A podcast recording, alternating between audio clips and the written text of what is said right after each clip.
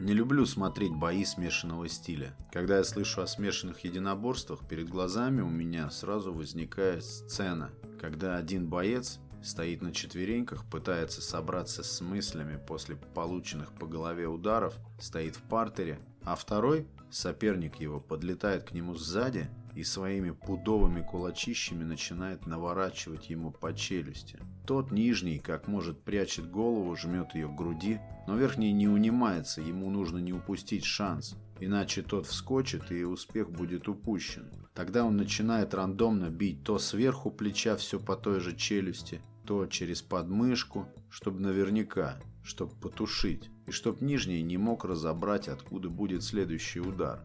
У нас по детству было одно золотое правило – не бить лежачего или лежачих не бьют. Такое смешное какое-то правило, детское вроде как, но оно работало всегда. Бить того, кто лежит, подло.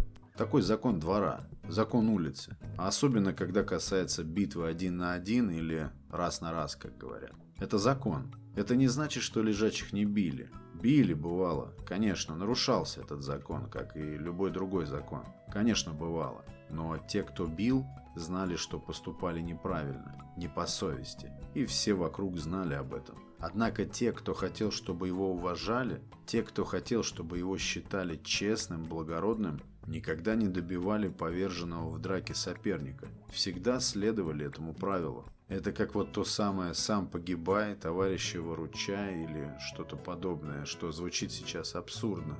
Конечно, в этом что-то пионерское, такое что-то отжившее уже. Ну а почему же это отжившее? Соперник ведь уже упал. Вот он лежит перед тобой. Он повержен, он уже поражен.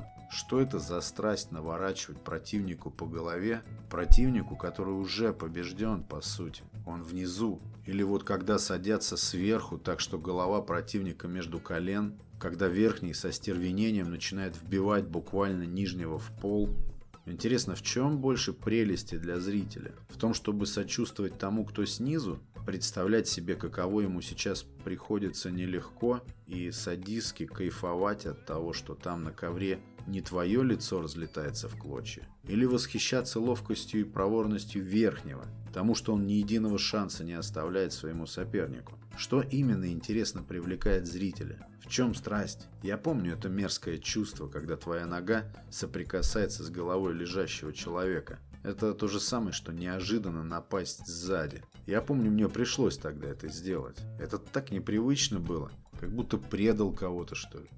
Такое опустошающее чувство, когда переступил какую-то важную черту. Но тогда этот тип размахивал ножом перед людьми. Все вокруг были страшно напуганы. По его глазам видно было, что он заряжен, что называется. Что он не просто рисуется, нет. Он действительно готов кого-нибудь пропороть сейчас. И когда он оказался в удобном для моей атаки положении, я воспользовался случаем и атаковал его. Он упал, все хотя бы успели разбежаться, да и я был готов уже бежать. От ножа только убежать можно. Но потом я решил, что он сейчас очнется, нож по-прежнему в руке у него, обозлится и уж точно тогда воткнет его хоть куда-нибудь. Я прям предчувствовал, что так и будет через несколько секунд. И вот тогда мне пришлось ударить его, лежащего. Мерзкое чувство. Это была сделка с самим собой. И это был единственный вариант тогда. Только так я его обезоружил.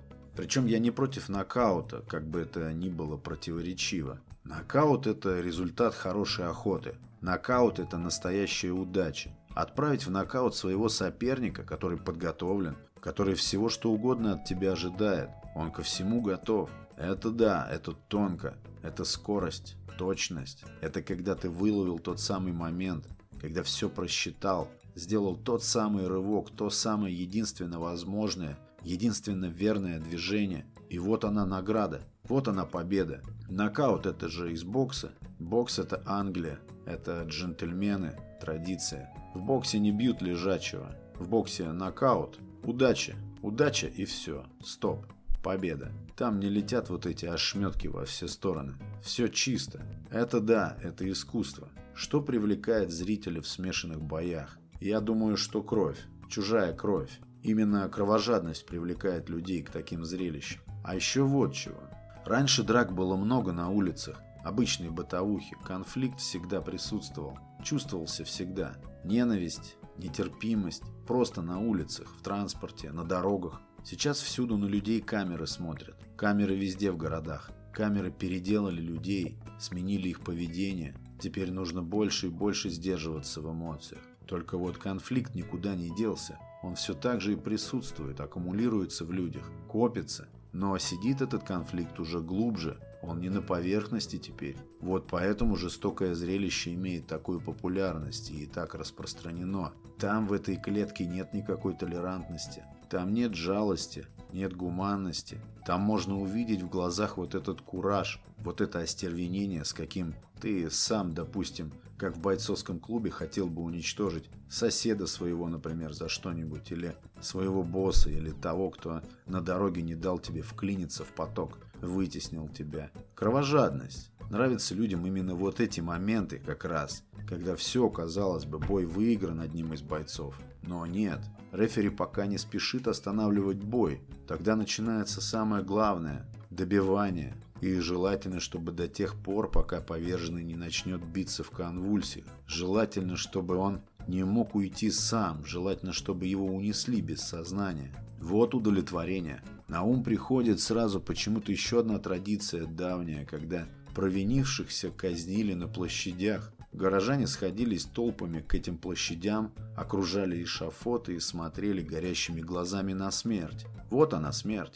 Ее можно увидеть, можно почувствовать. Вот это преимущество живого перед тем, кто тоже только что был жив, но теперь мертв. Он пересек рубеж жизни и смерти. И я это видел. Мне страшно от неизвестности, страшно от непонимания, но мне также и страшно и интересно все это. Я хочу увидеть этот переход стороннего человека, чужого мне, кому повезло меньше, из живого в неживое состояние. Думаю, что зрителя привлекает в боях без правил жажда крови и то, насколько далеко может зайти сражение, в котором нет правил. Но впечатляют исключения. Есть примеры, есть моменты, которые мгновенно делаются вирусными. Вот, тот же бой без правил, два бойца. Один проводит удар и посылает соперника в нокаут. Тот сидит на ковре в нокауте, глядит вокруг глазами растерянными. Он пока еще не понимает ничего, он отсутствует, можно сказать, даже разумом. Только тело его здесь, в этой клетке.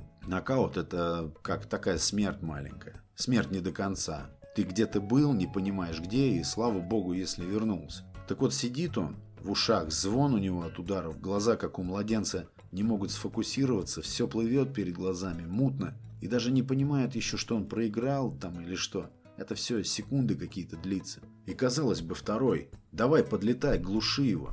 Это можно, давай, сделай это, добей. Утвердись. Не мешкай, сделай это, пока он еще не нащупал себя, пока в голове его не то гул, не то звон вот этот стоит, пока он глазами бегает, как ребенок, оставленный родителями. Давай. Но этого не происходит почему-то. Вместо этого боец, тот, кому в этом бою улыбнулась удача, подходит к сопернику, сидящему на полу, и делает поклон. Делает поклон, как дань уважения поверженному своему врагу, а после протягивает ему руку. Вот это да, вот это искусство. Вот она спортивная красота, вот она доблесть, вот оно благородство. Но зрители-то зрители. Вместо того, чтобы, подобно римским патрициям, вскинуть руку с опущенным вниз большим пальцем, встают со своих кресел и ликуют так, что от аплодисментов содрогается все вокруг. Публика-то ведь восхищена. И точно не меньше, чем если бы он стал вот в этом вероломном стиле добивать проигравшего. Публика тоже облагорожена поступком воина. Воин изменил представление зрителей о том, каким должен быть итог сражения, и что даже в так называемых боях без правил есть место тем высоким правилам благородства. Это поступки глубоко благородных людей, цельных. Вот что зрелищно. Но этого мало. Это исключение и хвала таким людям, способным демонстрировать на пике своего мастерства такое благородство. Потому что это вдохновение для других. Такие вещи разрушают кровожадные устои, показывая людям дух и волю действительно сильного человека.